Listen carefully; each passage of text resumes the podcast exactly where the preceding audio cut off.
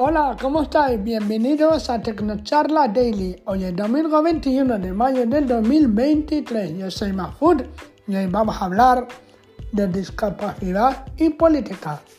Sí, sí, ampliamos la temática.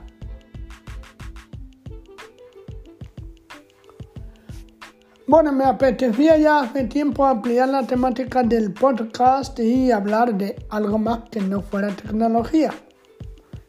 A ver si así aumentamos también la frecuencia del podcast porque la tecnología empieza a ser un poco algo monótono, al menos para mí.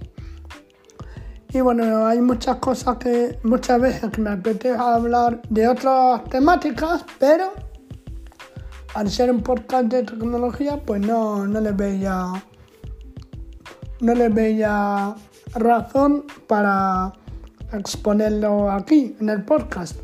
Pero he decidido ya hablar el podcast, abrir el podcast a otras temáticas y a todo ello relacionado con la discapacidad en general y la visual en particular. Eso por supuesto Así que bueno, vamos a empezar aprovechando que estamos en campaña electoral a hablar de las reivindicaciones ¿no? que tenemos como personas con discapacidad. A ver si esto lo, lo, escucha algún político y sirve de algo. a ver, yo voy a hablar de demandas genéricas y también algunas de ámbito uh, local, pero seguro segurísimo extrapolable, eh, que se puedan extrapolar a, a otras ciudades, a otras localizaciones sin ningún problema, porque son demandas de todo tipo. Bueno, vamos a empezar por la calle en el ámbito urbanístico, ¿vale? Porque si una limitación que tenemos como personas ciegas tenemos dos limitaciones, que es acceso a la información visual y la movilidad. No por ser viejos nos podemos mover menos, sino que tenemos más dificultad para movernos por ámbitos desconocidos o dependemos de tener cierta seguridad de que no haya cosas ahí por medio que no deberían estar. Pues bien, eh, vamos a empezar por las calles de plataforma única. Ese tipo de calles eh, son calles, para que no lo sepa, donde la acera y la carretera están a la misma altura. Y muchas veces incluso tienen la misma textura, el suelo, el mismo pavimento. A lo mejor se diferencia por el color, con lo cual, eh, pero de una manera muy tenue, con lo cual una persona con baja visión no sabe si va por la acera o la carretera. Una persona con ceguera al color tiene serias dificultades eh, para diferenciar y, puede ir por la carretera cuando está pensando que a lo mejor va por la acera. ¿Vale? Imaginemos una persona con discapacidad auditiva, pero que al mismo tiempo tenga baja visión. Eh, por ejemplo, también las personas mayores, ¿eh? que van perdiendo, eh, que van perdiendo visión y audición.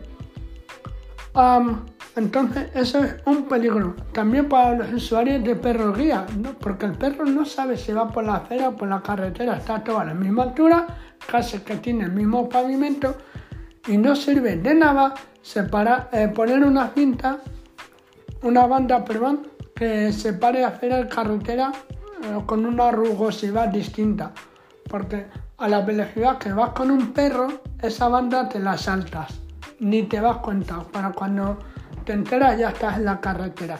Y eso es un peligro. Ah, también también eh, los carriles bifis, eso es un peligro para nosotros.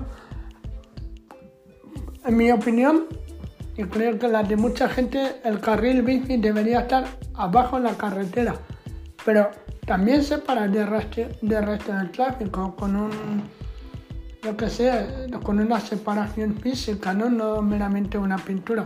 Pero bueno, donde no debería estar es en la acera, por la misma razón. Un perro, por ejemplo, guía, en, en mi caso que cuando le toca ir por el lado de la carretera va muy al borde, pues no tiene por qué no puede ir por el carril bici. Ellos no tienen esa distinción del color que tenemos los humanos. Entonces, eh, muchas veces ocupamos el carril bici de manera no intencionada y, son un peligro también para, para las personas con eh, discapacidad. En este caso, pues eh, visual, pero también para las personas mayores. Voy a enumerar algunas reivindicaciones que me comparten oyentes del podcast relacionadas con este ámbito, os he mencionado esas dos, pero he hablado de las calles de plataforma única. Yo había un oyente que me ha dicho, a mí me han quitado todos los escalones y ahora ese es un problema para mí porque no sé si voy por acera o por carretera y algún susto se ha llevado. Y aquí en Logroño también. Quitar semáforos de zonas donde hay mucho tráfico también es un peligro, porque a nosotros nos da mucha seguridad que haya un semáforo, que sepamos que hay un semáforo y que el tráfico no va a pasar, porque es que hay muchas zonas donde el tráfico es alto y, y no van a parar nunca una persona visual, sin discapacidad visual pasa. Eh, aunque lo oiga, aunque vea que a lo mejor se confía, dice, bueno, falta todavía unos metros para que el coche llegue aquí, pero nosotros no vamos a la misma velocidad ni con la misma seguridad, sobre todo si el carril es muy ancho. Eso te genera más bien nerviosismo porque dice, por Dios, que no, no llego al otro lado de la acera. ¿Dónde está? Que no la encuentro. Pues eso. también en el ámbito urbanístico hay una normativa que impide que las terrazas estén pegadas a la pared. Pues eso se debería cumplir. Y también en la parte de la carretera. Cuando haya terrazas donde el, el otro lado es carretera, también debería haber un espacio libre para que las personas con discapacidad puedan ir con seguridad y no vayan chocándose con las mesas y los demás se piensen que quieren que les inviten a un café, una tostadita o algo. No, no, no. Solo queremos caminar. Y por el bien de los demás, no tirar a nadie al suelo. Ni con el bastón, ni nada de eso. Bueno, pues y luego deberían hacer más publicidad en cuanto a concienciación ciudadana para que las motos no aparquen donde no tienen que aparcar, es decir, en las aceras. Ni los coches se tienen que subir a las aceras. Eso es una barrera muy grande que muchas veces vas con el bastón a cierta velocidad y aunque vayas despacio, que te comes la moto, te comes el coche y te comes todo lo que, lo que encuentras ahí por medio, que no debería estar. Entonces, bueno, debería haber campañas de concienciación, publicidad en ese ámbito, ¿eh? ya que se gastan un dineral en hacer publicidad, pues que aprovechen también para concienciar en esos temas, al igual que el tema de los perros guías hay una ley muy buena, buenísimas normas, tanto locales como eh, autonómicas como nacionales, pero llegas a un montón de sitios y el perro, el perro, el perro, pues donde, donde pone perro no debería poner excepto perro guía, ¿vale?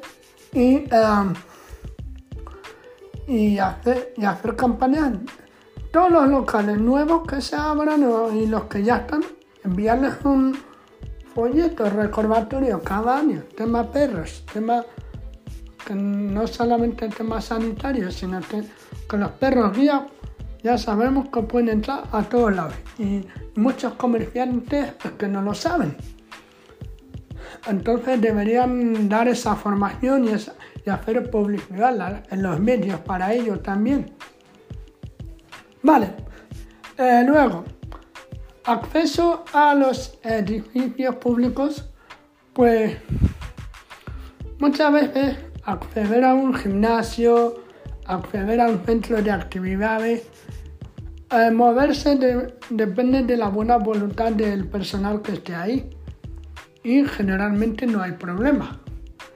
Pero a veces vendría bien pues hacer campañas o formar a las personas que están en recepción para que sepan cómo ayudar de manera apropiada sin infantilizar ni nada de eso a las personas con discapacidad para ayudarles a, mostrarles el edificio si es que es un edificio al que van a volver habitualmente y si no pues solamente para guiarles pero que haya formación que haya gente que sepa que si le viene una persona con discapacidad igual que hoy día en, los hospitales hay mínimos manuales para, para los médicos, los enfermeros, eh, para saber cómo se dice X cosa en un idioma, pues que haya también para eso, ¿no? Para que sepan cómo guiar a las personas con discapacidad dentro de los edificios. Vale, eso en el ámbito urbanístico. Este podcast me va a quedar un poco largo, pero bueno. Eh, en el ámbito social, económico, no sé cómo llamarle, laboral, en todos los ámbitos. Ayudas técnicas, vale. Que las personas con discapacidad, por ejemplo, en este caso visual, se pueden comprar material como ya se hace en la mayoría de, los países de, de la Unión Europea. Si yo necesito un lector de pantalla, una línea braille, que es un aparato que me lee, me pone en braille lo que pone en la pantalla, ¿vale? Y otro tipo de ayuda, audífonos por ejemplo, pues que haya acceso a esas porque son aparatos básicos para poder eh, comunicarse con, con, el entorno. En el caso de, por ejemplo, de, de la línea braille o la de pantalla y y otros aparatos, pues en España tenemos la suerte de que la Organización de Ciegos, la ONU, nos lo presta. Repito, ¿vale? Nos lo cede, nos lo presta eh, mientras estudias o trabajas. Importante la diferencia.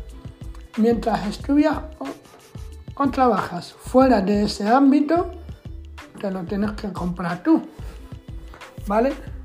Y ¿Qué pasa si yo quiero leer mi tiempo libre en braille?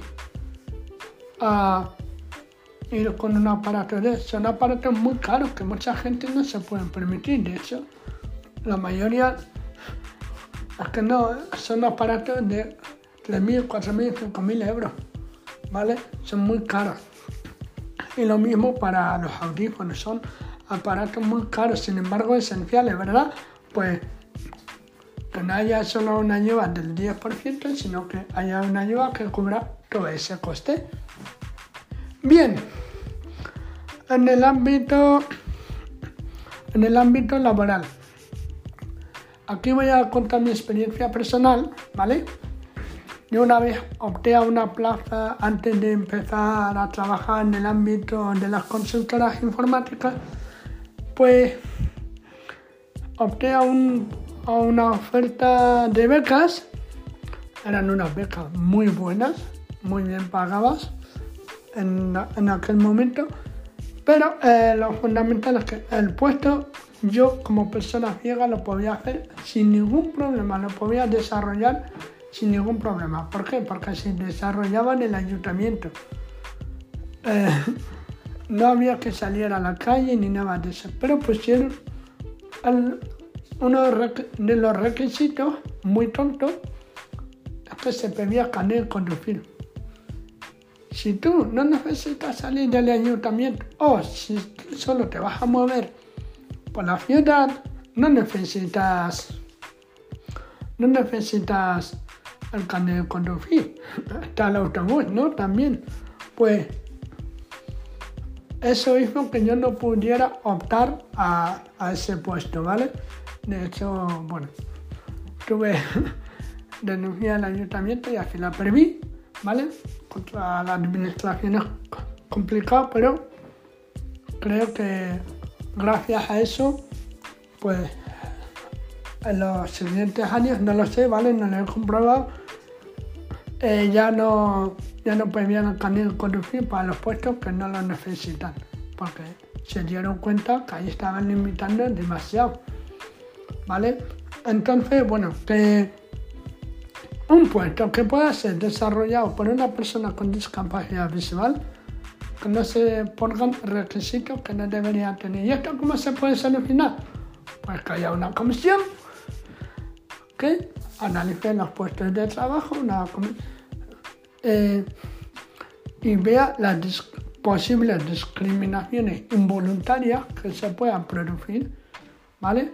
Para eliminar requisitos que no son necesarios cuando una persona con discapacidad puede realizar ese puesto sin ningún problema. ¿Vale? Y bueno, yo creo que he expuesto varios temas. Este, está siendo ya muy largo este podcast, pero seguro que a vosotros y a vosotras se os ocurren muchísimos más. Y seguro que de los que me habéis contado me he dejado más de, más de, eh, más de una reivindicación. Así que bueno, os invito que en Twitter pues la vayamos poniendo. ¿Vale?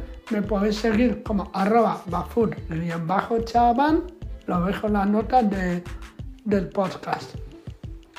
Y podéis enviarme una nota de, no, voz también, o por WhatsApp, los que lo tengáis, o por por Anchor FM. Y bueno, vamos viendo, a, lo mejor publicamos una segunda edición de este podcast. Así que bueno, si me estás escuchando, si estás en la política, tienes algún cargo importante o capacidad de eh, capacidad de ¿cómo se dice? de ejecución, de influencia, pues por favor utiliza este podcast como una referencia para algunas de las reivindicaciones. ¿Vale? Bueno, pues muchas gracias, espero que os haya gustado y nos vemos por las redes sociales. Ya os digo, más temáticas diferentes a la tecnología vendrán. Un abrazo y hasta otra.